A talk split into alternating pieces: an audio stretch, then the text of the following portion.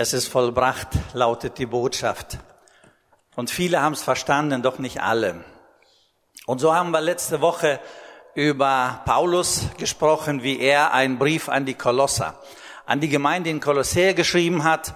Und äh, die, die das letztes Mal gehört haben, die wissen, worum es da geht, nämlich Epaphras, der Gemeindeleiter, kam zu Paulus und sagte, ich krieg die Krise.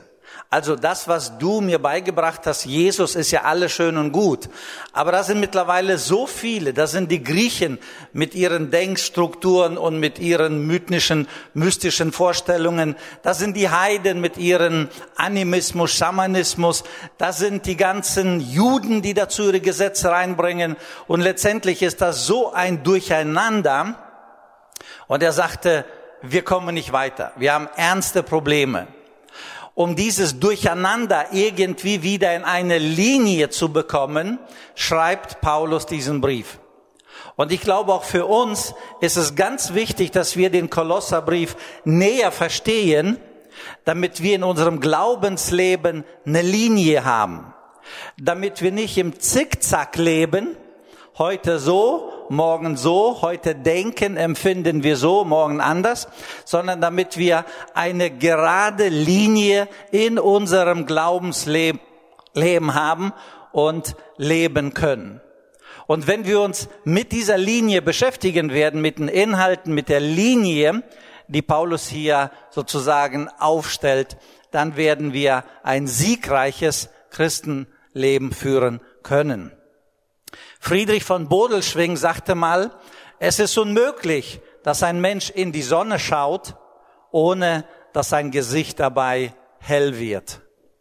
Und genauso glaube ich, es ist unmöglich, dass Christen sich mit Christus beschäftigen, ohne dass sie dabei sozusagen das, ähm, ähm, das Gegenüber im eigenen Leben sehen und feststellen werden. Deswegen möchte ich mich heute dann mit dem ersten Kapitel etwas vertiefen und möchte dann etwas weiter gehen. Und gemeinsam wollen wir dann auch einige Passagen wieder betrachten. Und zwar, Kevin hat anfangs schon gesagt, es gibt einen sogenannten Christus-Hymnus.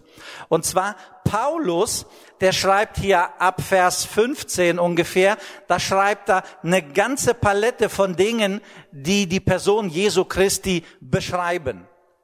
Einige meinen, das könnte in der Antike ein Lied gewesen sein, so wie wir eben gesungen haben, die Liebe des Retters über Jesus. Genauso könnte es gewesen sein, dass es ein Lied ist. Deswegen spricht man auch von dieser Passage über den Christus-Hymnus. In der antiken Kirche hat man dann Ähnliches gesungen. So vermutet man das. Aber für uns ist es ganz wichtig, dass wir diese Inhalte verstehen, beherzigen, übernehmen und unser Leben nach diesen Inhalten ausrichten. Und zwar Kapitel 1, Vers 12. Da möchte ich anfangen mit den ersten Gedanken. Kapitel 1, Vers 12. Mit Freuden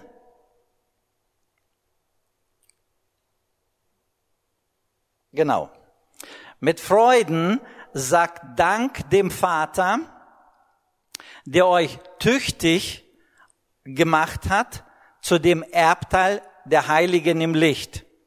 Mit Freuden sagt Dank dem Vater, der euch tüchtig, sagt Luther, aber besser übersetzt wäre, der euch qualifiziert hat oder der euch bevollmächtigt hat. Also Paulus schreibt an diese verwirrten Geschwister und sagt, Leute, dankt Gott, dass er euch qualifiziert hat, bevollmächtigt habt, Jesus Christus nachzufolgen, dass er euch qualifiziert hat, diesen Weg zu gehen und er hat euch als Erben eingesetzt. Und dazu müsst ihr einfach Gott danken. Dann geht er weiter. Ihr seid nicht nur Erben mit ihm, sondern er sagt, er hat uns errettet von der Macht der Finsternis und dann und hat uns versetzt in das Reich seines lieben Sohnes Jesus Christus und so weiter. Das heißt also, ihr seid nicht für euch unter euch dort irgendwo, sondern der Vater hat euch rausgeholt, Er hat euch zu Erben gemacht und euch hineingepflanzt in das neue Reich, nämlich in das Reich seines Sohnes. Es ist ganz wichtig zu verstehen, wir sind nicht mehr Bürger der normalen Welt, sondern in Jesus Christus sind wir himmlische Bürger. Wir sind zwar körperlich hier, aber unsere Zukunft, unsere Seele, unser Geist, der ist verankert mit Jesus Christus dort. Das müssen wir verstehen. Selbst wenn unser Fleisch hier wankend ist, so ist unser Anker Jesus Christus und nicht unser Gefühl, unser Fleisch, unser Denken und so weiter. Und Paulus schreibt hier ganz wichtige Aussagen.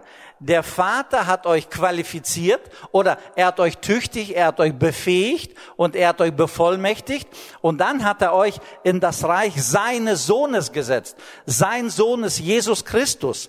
Und jetzt kommt eine ganze Palette, eine ganze Auflistung über das, was Jesus Christus ist. Nämlich das, was ich schon sagte, der Christus-Hymnus. Erstens, er spricht hier, Jesus Christus ist das Ebenbild des unsichtbaren Gottes. Wir lesen an anderen Stellen der Bibel, niemand hat Vater, den Vater gesehen. Niemand hat Gott je gesehen. Das heißt also, Jesus Christus ist das Ebenbild des unsichtbaren, nie gesehenen Gottes. Aber indem wir Jesus Christus anschauen und Jesus lebte unter uns Menschen hier. Jesus war auf dieser Welt. Und wenn man nach Israel geht und über Jesus redet, historisch gesehen zweifelt es niemand an. Jeder Jude heutzutage weiß, es gab mal einen Jesus.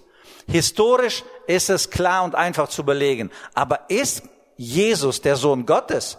Das zweifeln sehr, sehr viele an. Und viele nehmen das an, andere nehmen das nicht an und so weiter. Und dieser Jesus, dieser Mensch, Gott Mensch, lebt hier unter uns Menschen damals. Und die Bibel sagt, Paulus sagt also, er ist ein Ebenbild. Ein Ebenbild, das griechische Wort ist Icon. Und Icon, daraus wurde eine Ikone. Also ein Bildnis. Das heißt also ein Ebenbild, ein Abbild, das Gleiche. Das, was der Vater ist, das Gleiche, dasselbe kann man fast sagen, ist in der Person Jesu Christi. In Hebräer 1, Vers 3 lesen wir genauso eine Aussage. Jesus ist das Ebenbild. Und dort ist mehr so das Bild, wie die Könige früher, die Imperatoren, die hatten Ringe. Und mit dem Ring haben sie dann einen Abdruck in Wachs gemacht und somit ihre, ihr Gebot besiegelt, wie auch immer.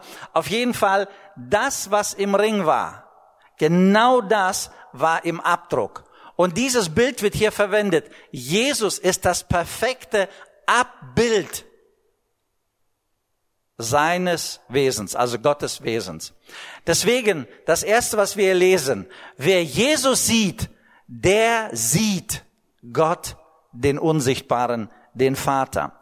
Weiter geht er dann und sagt da, er ist, er ist der Erstgeborene. Also das erste war dann das ist richtig, war schon Erstgeborene, ne? Ähm, okay, er ist der Erstgeborene. Und beim Erstgeborenen ist es ganz wichtig zu verstehen, hier geht es nicht um eine Schöpfung. Es gibt Leute, die sagen, Jesus ist ein Geschöpf, der Erstgeborene in der Schöpfung. Quatsch. Jesus ist kein Geschöpf. Jesus ist der Erstgeborene. Aber dieses Erstgeborene muss man verstehen. Und zwar, das Erstgeborene bezieht sich auf die Stellung. Zum Beispiel sagt das Alte Testament, Israel ist mein Erstgeborener. Es meint nicht Erstgeborener, sondern in Stellung, in Position der Erste, in der Rangliste der Erste. Oder wie die Engländer oder Amerikaner sagen, first in stand. Also, er ist der Oberste, er ist der Erste, er ist also der Chef und so weiter und so fort. Und diese Aussage bringt Paulus hier rein. Er sagt, Jesus ist das Ebenbild Gottes. Zweitens, Jesus ist der Erste in der gesamten Ordnung, in der gesamten Rangliste, in allem, was es gibt, ist Jesus die Nummer eins. Weiter sagt er, er ist der Schöpfer. Und zwar, Jesus ist kein Geschöpf, sondern er ist der Schöpfer. Und Jesus Christus war bei der Schöpfung dabei. Ich lese mal den Vers hier. Denn in ihm ist alles geschaffen, was im Himmel und auf Erden ist, das Sichtbare, das Unsichtbare, es seien Throne oder Herrschaften oder Mächte oder Gewalten, es sei alles durch ihn und zu ihm geschaffen worden. Ihr Lieben, es ist ganz wichtig zu verstehen, die Idee dieses Universums, unseres Kosmoses, ist in Jesus entstanden, weil Jesus Gott ist. Geschaffen mit dem mächtigen Wort hat Jesus. Er war nicht sozusagen, er ist nicht das Geschöpf, der auch entstanden ist. Nein, Jesus ist der Schöpfer. Wozu wurde diese Welt geschaffen? Wozu wurdest du und ich in diese Welt hineingesetzt? Und die Bibel sagt, zu ihm, also für ihn. Praktisch im übertragenen Sinne, er hatte die Idee, er ist also der Architekt. Gleichzeitig, er ist der Baumeister, er baut. Und wozu für sich selbst, er ist der Bauherr. Ihm gehört das Ganze. Und das bringt Paulus hier rein und sagt, Jesus ist über allem. Definitiv. Er ist der Schöpfer. Und ihm sind alle Mächte, alles ist ihm, definitiv alles ist ihm untergeordnet. Vers 17 sagt er, er ist der Grund, er ist der Grund unserer Existenz. Ihr Lieben, wir leben, weil Jesus es haben will. Das sagt Paulus hier. Das gesamte Universum existiert und funktioniert. Warum? Weil Jesus es will. Wenn Jesus nicht mehr will, dann haben wir nicht nur eine Corona, dann haben wir viele Coronas. Wenn Jesus dieses gesamte Universum nicht mehr erhalten wird, nicht mehr will, wie auch immer, dann ist alles durcheinander. Dann ist alles ein Problem. Solange Jesus seine Welt hält, und das sagt Paulus hier, Jesus hält alles. Jesus steuert alles. Jesus hat alles im Griff. Selbst die Coronas hat Jesus im Griff. Wir leben leider in einer gefallenen Welt und solche Dinge passieren in einer gefallenen Welt. Und die Bibel spricht, es werden auf dieser gefallenen Welt noch größere Dinge passieren. Und ich glaube, dass diese ganze Corona-Pandemie, die wirklich die ganze Welt umspannt hat, ich habe manchmal den Eindruck, so wie der Regen kommt, so kam jetzt Corona mit dem Regen mit. Und auf der ganzen Welt, ich habe gestern mit Kalifornien telefoniert, die Restaurants sind wieder geschlossen, man schließt dort jetzt schon wieder, nachdem die geöffnet haben. Also es ist nicht gut. Ich habe heute Morgen mit den Malediven Kontakt gehabt, die sagen, von Mitte März bis jetzt waren wir komplett geschlossen. Wir haben 3000 Corona-Infizierte auf den Malediven und die haben wir alle auf paar Inseln verteilt. Die leben also dort in Quarantäne auf paar Inseln. Und so merke ich einfach die ganze Welt. Ich selbst wollte gerne in paar Wochen äh, in Alaska angeln, aber die amerikanische Botschaft sagt, bis zum 31. Dezember darf keiner nach Amerika einreisen. Also ist meine Angelreise nach Alaska auf ein Jahr verschoben. Auf jeden Fall merke ich, diese äh, Corona-Pandemie hat komplett alles durcheinander gebracht. Ich bin am 14. März mit meinen Freunden hier in Deutschland gelandet. Am 15. März habe ich den Eindruck, zog jemand den Stecker und seitdem ist alles wie zusammengebrochen. Aber ihr Lieben, Jesus hält auch die Coronas im Griff.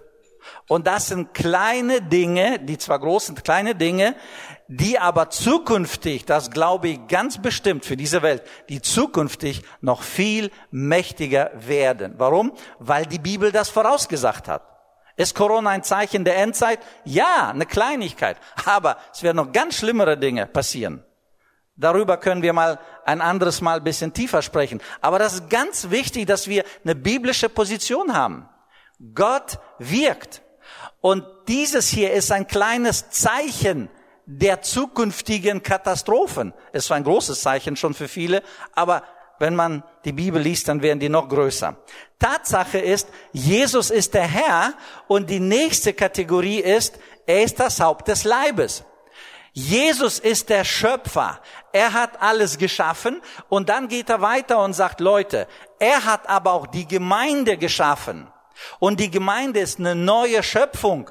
An anderen Stellen sagt die Bibel, jeder Mensch, der an Jesus Christus lebt und eine Wiedergeburt erlebt hat, ist eine neue Kreatur. Und diese neue Kreatur ist eine neue Schöpfung, die gab es bis dahin noch nicht. Und diese neue Schöpfung versammelt sich in einer neuen Gemeinde. Und diese Gemeindeform gab es so auch nicht, wo Jesus das Haupt ist. Und diese Menschen kommen zusammen und Jesus ist das Haupt. Und Paulus betont hier, das Haupt eurer Gemeinde ist Jesus. Und wenn ihr kein Haupt habt, dann seid ihr alle tot. Stimmt's? Und wenn ihr zwei Häupter habt, dann seid ihr ein Monster. Stimmt's? Also sagt Paulus ganz klar, jede neue Schöpfung, sprich Gemeinde, hat ein Haupt.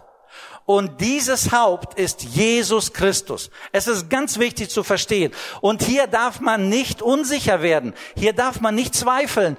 Unser Haupt ist Jesus Christus. Unser Haupt sind nicht irgendwelche, wir jetzt Ältesten, Pastoren oder irgendwelche einflussreichen Menschen oder irgendwelche noch irgendwo irgendwas und so weiter, Bischöfe und so weiter. Nein, unser Haupt ist Jesus Christus. Und alle anderen sind unter ihm an verschiedenen Dienst Stellen eingesetzt und positioniert, damit wir ihm dienen. Und dann die letzte schöne Aussage, er ist in allem der Erste.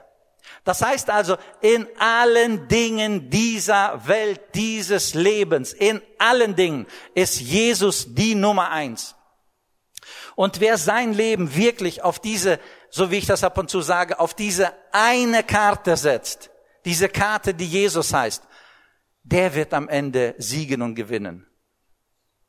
Ich habe sehr bewusst, und das tue ich sehr, sehr oft innerlich, ich sage, Jesus, ich habe mein komplettes Leben auf deinen Namen gesetzt. Ich habe meine Lebensziele, Lebensprioritäten, ich habe alles, meine Lebensform auf diesen Namen gesetzt. Und wenn dieser Name in der Ewigkeit hält, dann war ich sehr, sehr klug und weise. Und wenn dieser Name nicht hält, dann ist es halt so. Aber die Bibel sagt, der Name Jesu hält und steht. Und deswegen ist es ganz wichtig, dass wir uns da positionieren. In der Gemeinde gab es griechische Fans. Und die Griechen, die waren ja in Bezug auf Philosophie, in Bezug auf Weisheit, in Bezug auf Erkenntnis, die waren ja Genies und die liebten es zu philosophieren, sich Gedanken zu machen und die hatten auch ihre Götter überall und so weiter. Und Paulus setzt hier an und da möchte ich jetzt weitermachen. Ich springe bisschen und ich möchte in Kapitel 2 jetzt bisschen weitermachen. In Kapitel 2 lesen wir, ähm, ich lese mal ab Vers 1 bis 3.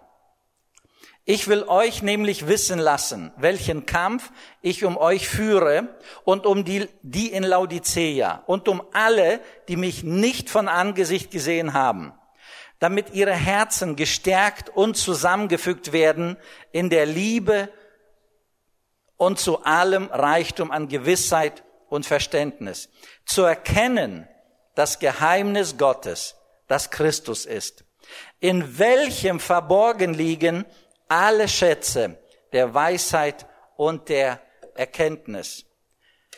Paulus schreibt hier, in Jesus Christus liegen alle Schätze der Weisheit und der Erkenntnis. Das heißt also, möchtest du klug werden? Beschäftige dich mit dem Schöpfer persönlich, nämlich Jesus Christus.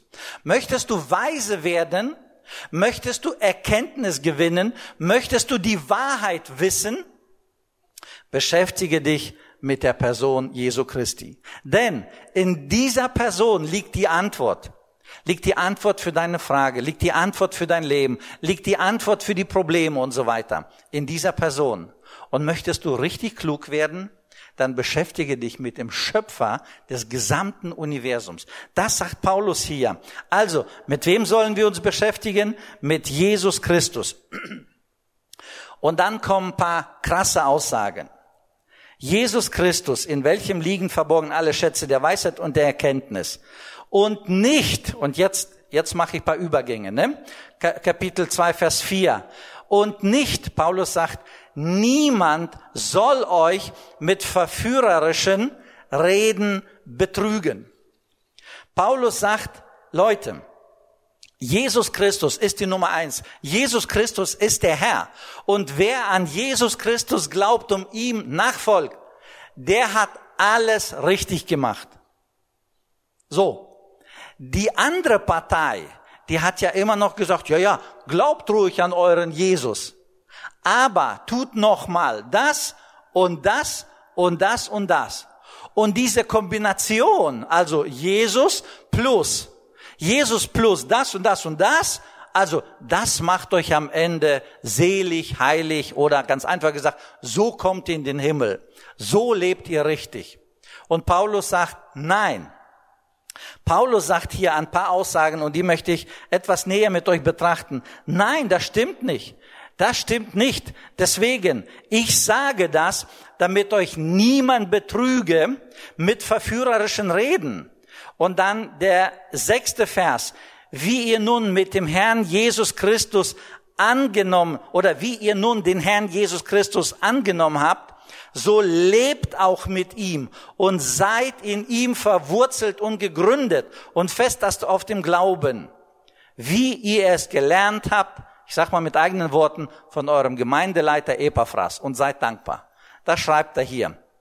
Also, ihr habt Jesus angenommen, ihr habt euer Leben nach Jesus ausgerichtet und das ist richtig, jetzt lebt darin, jetzt bleibt dabei, jetzt fangt doch nicht an, irgend so einen Zickzackkurs zu fahren, indem ihr euch mit Dingen auseinandersetzt, die falsch sind, die blöd sind, die dumm sind, die einfach hirnrissig sind und so weiter. Das alles bringt er da rein.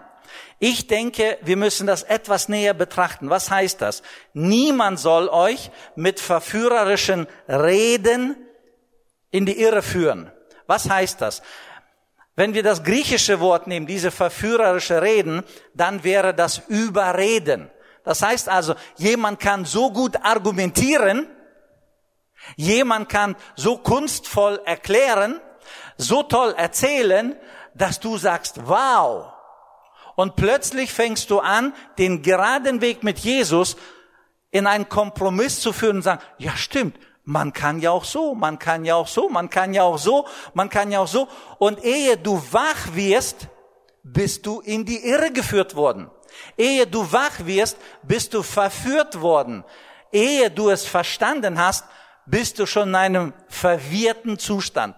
Und Paulus schreibt zu den Galatern, ihr seid verwirrt. Und verwirrt benutzt ein Bild, wenn man so Knetmasse, Gelb, Rot, Grün nimmt, nur als Beispiel, Knetmasse, und man knetet und man knetet und man knetet, so alle drei Farben durcheinander. Irgendwann mal ist es so miteinander verwirrt und verknetet, dass das Ganze nicht mehr auseinanderzuzehren ist. Und dieses Bild gebraucht Paulus und sagt, Leute, ihr seid verwirrt, was das Evangelium angeht. Ihr habt einfach in euer Kopf Dinge hineingelassen, die gefährlich sind, die giftig sind, die euch abdriften lassen. Und deswegen sagt er, Jesus allein ist der Garant der Ewigkeit. Jesus allein ist der Weg und nicht tolle Redekünste von irgendwelchen Menschen, von irgendwelchen, ich sag mal, Wissenschaftlern und so weiter. Wissenschaft ist gut und ich finde vieles, vieles gut. Es ist toll, dass die Wissenschaft vieles entwickelt hat. Aber Wissenschaft entkoppelt von Gott ist verdammt gefährlich. So manch einer ist gestrauchelt und, und wirklich gefallen. So manch einer hat den Glauben verloren, weil er auf die Wissenschaft gesetzt hat. Und das klingt so schön, aber am Ende ist kein Glaube da. Und es ist ganz wichtig, dass wir uns da wirklich auseinandersetzen. Oder ich bringe mal das Beispiel ein Verschwörungstheoretiker. Es gibt ja heutzutage einige, einige, die so gerne alles Mögliche publizieren. Im Klartext dummes Zeug. Ich gucke mir sowas so gut wie null an. Ich weiß aber, weil einige Leute auch Fragen haben und einige Leute beschäftigen sich damit. Leute, das ist der größte Sch Shit, wollte ich sagen, den es überhaupt gibt. Wir knallen unser Herz, unsere Birne mit irgendwelchen Spinnern zusammen und sagen, das ist die Endzeit? Das ist der größte Quatsch. Plötzlich können wir nachts nicht mehr schlafen, wir werden unruhig, wir werden morgen alle gepirstet werden, mit irgendeinem Chip werden wir versehen und Bill Gates bezahlt das Ganze und Leute haben große Augen, die werden noch größer. Das ist der größte Schmarren und der Teufel lacht sich ins Fäustchen. Das ist Quatsch. Wir werden alle zwangsgeimpft werden, sagen einige. Das ist auch Quatsch. Das ist absolut Quatsch. Geh, überlege, entscheide. Gott hat dir einen Verstand gegeben. Gott hat dir einen Kopf gegeben. Und wenn die Situation da ist, dann musst du entscheiden. Bleib bei Jesus. Mit seiner Weisheit wirst du dich richtig entscheiden. Aber es ist sowas von blöd, wenn wir als Christen uns damit auseinandersetzen. Kommt das, kommt das nicht? Macht Bill das oder nicht? Wird das so, wird das so? Und das geistliche Leben, das wird so flach und die Hirngespinster im Kopf werden immer größer, größer, größer. Der Teufel lacht sich kaputt und Jesus sagt, unglaublich, was ihr da macht. Und es sind einige, auch bei uns in der Gemeinde sind einige, die sich die sich damit beschäftigen. Und es gibt weltweit und den Russen gibt es sehr viele. Und deswegen ist es wichtig, dass wir die Position klar darstellen. Jesus ist die Antwort. Ihr Lieben, ich habe Bluthochdruckprobleme seit, wahrscheinlich seit zehn Jahren. Ne? Und ich als Patient, ich bin gefährdet, nicht wegen Corona, sondern ich bin gefährdet wegen einem Schlaganfall. Das ist so ein bisschen logisch, kann man nachvollziehen. So, ich mache mir aber null Gedanken, wenn der Tag mal kommen sollte, vielleicht kommt er nie, aber wenn der Tag mal kommen sollte, welche Tabletten, welches Krankenhaus, welche Ärzte und wie ich sagen, reagieren oder nicht reagieren werde, ich mache mir null Gedanken. Warum? Wenn der Tag kommt, wenn er kommen soll, dann wird alles werden. Ich bin bei Jesus, jetzt vielleicht noch nicht in der Ewigkeit, aber ich bin mit Jesus, bei Jesus und gemeinsam werden wir das Problem lösen. Genauso sehe ich mit den ganzen Verschwörungstheoretikern, die da alles aufmalen, aufblasen. Das ist Quatsch. Bleib bei Jesus. Und wenn die Situation real da ist, denn niemand weiß, was morgen kommt. Wenn die Situation real da ist, dann wird Jesus uns Weisheit schenken, um richtig zu antworten, zu reagieren und so weiter. Also das ist mir ganz wichtig, dass wir auf Paulus hier hören, wenn er sagt, hör auf, hör auf, niemand soll euch mit irgendeinem so blöden Gelaber betrügen. Paulus macht nicht Stopp, er geht weiter. Er geht weiter hier und bringt den nächsten Vers rein. Lasst euch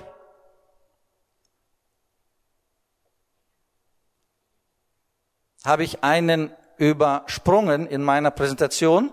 Oder ist er verloren gegangen? Vers 8, Vers 8, da heißt es, niemand soll, niemand soll euch einfangen, niemand soll euch einfangen durch Philosophie und Lehren.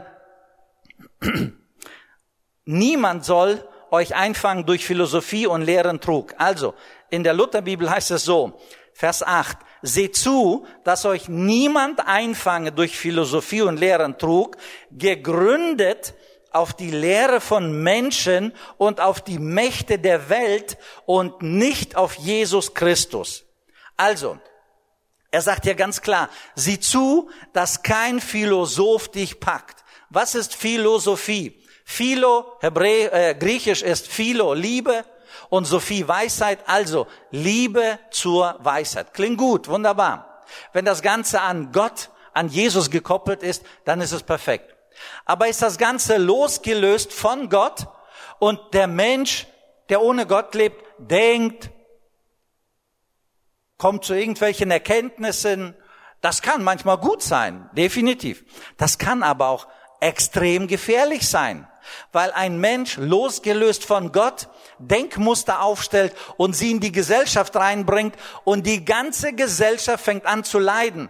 Auch Christen, die nicht so fest gegründet sind in Jesus Christus, fangen dann an, so dieser Philosophie, diesen Strömungen nachzulaufen. Und das ist geistlich gesehen extrem gefährlich. Paulus, Paulus schreibt hier, ähm, sieh zu, dass euch niemand einfange durch Philosophie. Also Philosophie ist menschliches Gerede, Liebe zur Weisheit direkt übersetzt, und dann leerer Trug. Leerer Trug ist eine Luftblase. Wenn man dieses Wort näher übersetzt, leerer Trug ist eigentlich nichts aussagen. Bla, bla, bla, bla. Am Ende hast du nichts. Leerer Trug ist also nichts Aussagendes. Und dann, also sinnloses, inhaltsloses, eine Luftblase. Und dann geht es weiter, sieh zu, dass euch niemand einfange. Einfange, das Wort, das hier vom Griechischen verwendet wird, ist wie wegführen, eine Entführung. In der Kinderentführung wird auch gesprochen von diesem Begriff. Also Entführung, jemand nimmt euch gefangen und entführt euch weg vom richtigen Weg. Und Paulus gebraucht dieses schwere Wort, also zum Beispiel Kriegsgefangene werden Kriegsgefangene werden in die Gefangenschaft geführt und da ist dieser Begriff drinnen. Oder eine äh, gefangene Beute wird weggeführt, ist auch dieser Begriff drinnen. Menschenraub oder Kindesentführung. Überall ist dieser Begriff drinnen, nämlich dieses Gefangennehmen.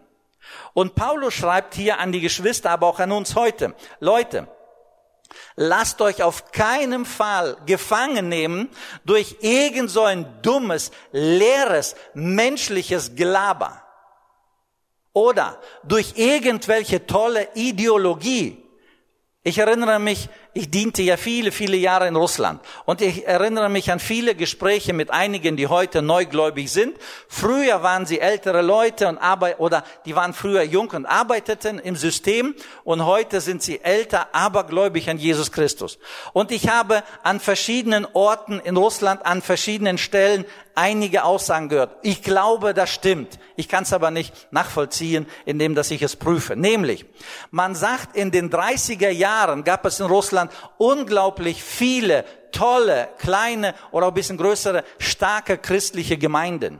Und sie waren richtig attraktiv, sie waren modern, zeitgemäß. Es gab wirklich überall in Russland, hier und da und dort, kleine und größere Gemeinschaften und sie lebten ein schönes, attraktives Leben. Die Kommunisten, die hassten natürlich diese Gemeinden und haben sich überlegt, wie kriegen wir diese Gemeinden weg, weil sie waren ja eine Konkurrenz zum System. Also sandten sie Agenten in diese Gemeinden unter die Christenheit und diese Agenten hatten einen Auftrag, macht die Gemeinde gesetzlich konservativ, grau und langweilig. Und diese Agenten fingen dann in den Gemeinden, es gibt sogar Protokolle darüber, wurde mir gesagt, ich habe sie nicht gelesen. Und diese Agenten waren dann in diesen kleinen blühenden Gemeinden und versuchten die Gemeinde dann zurückzudrehen zum Konservatismus. Gesetzlichkeit, langweilig, graue Maus, um zu sagen, die Christen, die sind doof, die sind hinter, hinter Mond geblieben, äh, altmodisch, äh, zurück, rückständig und so weiter und so fort. Und nur wenige Jahrzehnte später, weil sie so viel Druck und so viel diese praktisch diese Philosophie da reinbekam, wurden viele christliche Gemeinden wirklich wie so geschlossene, kleine, langweilige Kreise und graue Mäuschen. Ich glaube, das ist jetzt ein großes Bild, aber im kleinen Stil sieht das genauso aus. Wir können leicht weggeführt werden vom richtigen Weg. Wir können leicht sagen, ja, ja, ist richtig, ja, ja, und plötzlich beschäftigen wir uns mit Dingen, die falsch sind, die nichtig sind, die dumm sind. Die machen uns nicht frei in Christus, sondern gesetzlich konservativ.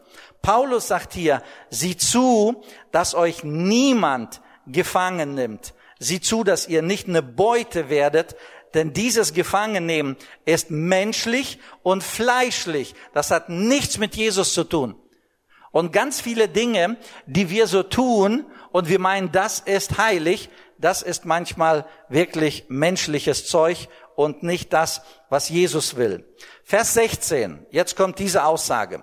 Lasst euch von niemanden ein schlechtes Gewissen machen wegen Speise und Trank, Feiertag, Neumond, Sabbat und so weiter.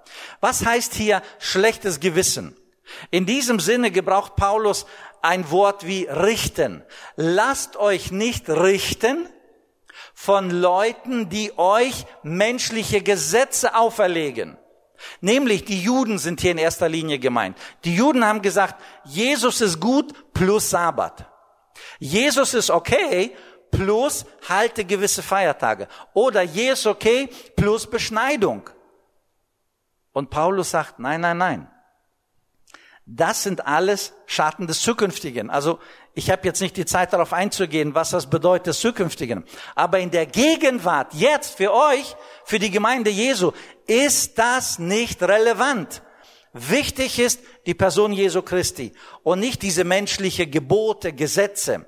Und so sagt Paulus hier ganz klar, menschliche Strukturen, die zu Jesus addiert werden, die sind falsch. Jesus alleine ist die Nummer eins, der Schöpfer, der Herr, der Erlöser, der Versöhner. Und zu dieser Beziehung kannst du nichts hinzutun. Was man hinzutun kann als Frucht aus der Beziehung, das kommt in Kapitel 3. Aber um zu sagen, Jesus plus Gesetz, Jesus plus Philosophie, Jesus plus Erkenntnis, das alles ist falsch. Wenn gesagt wird, so wie vor 30, 40 Jahren hörte man so Aussagen, wenn du vom Fernseher sitzt und Jesus kommt, dann bleibst du zu Hause. Das heißt, der Fernseher wurde gekoppelt an dein Heil. Das ist der größte Blödsinn, den man überhaupt erzählen kann. Und ähnliches, nur andere Aussagen, die gibt's bis heute. Die gibt's bis heute zu Genüge. Hoffentlich nicht in einer schönen Aussicht. Aber die gibt's bis heute. Wir müssen ganz klar trennen. Es gibt Dinge, die sind entkoppelt vom Heil. Ne? Das Heil, das ewige Leben bekommst du alleine im Glauben an die Person Jesu Christi. Wer daran glaubt und wer sein Vertrauen in die Person setzt, wer sein Leben der Person Jesu Christi anvertraut, da entsteht eine neue Kreatur. Da wird der Geist Jesu mit unserem Geist vereint gekoppelt an die Seele, verankert im Himmel. Leute, und das ist die neue Kreatur. Das ist der neue Mensch. Unser Körper, der kann hier Schwankungen, zickzack erleben. Aber die Seele, mein Leben ist in der Person Jesu Christi verankert in der, e in der Ewigkeit. Und das sind Dinge, die dürfen wir nie durcheinander bringen. Menschliche Ordnungen, so wie wir in der Gemeinde sagen, wir wollen buntes Licht haben, das ist eine Ordnung auf der Bühne. Oder wie wollen auf der Bühne meinetwegen keine Shorts sehen. Das ist eine menschliche Ordnung. Das hat aber nichts mit deinem Heil zu tun. Das hat was mit der Ordnung zu tun. Oder wir versammeln uns um 10 Uhr. Das ist eine Ordnung. Und jeder, der 10 Uhr 10 kommt, das ist nicht gut.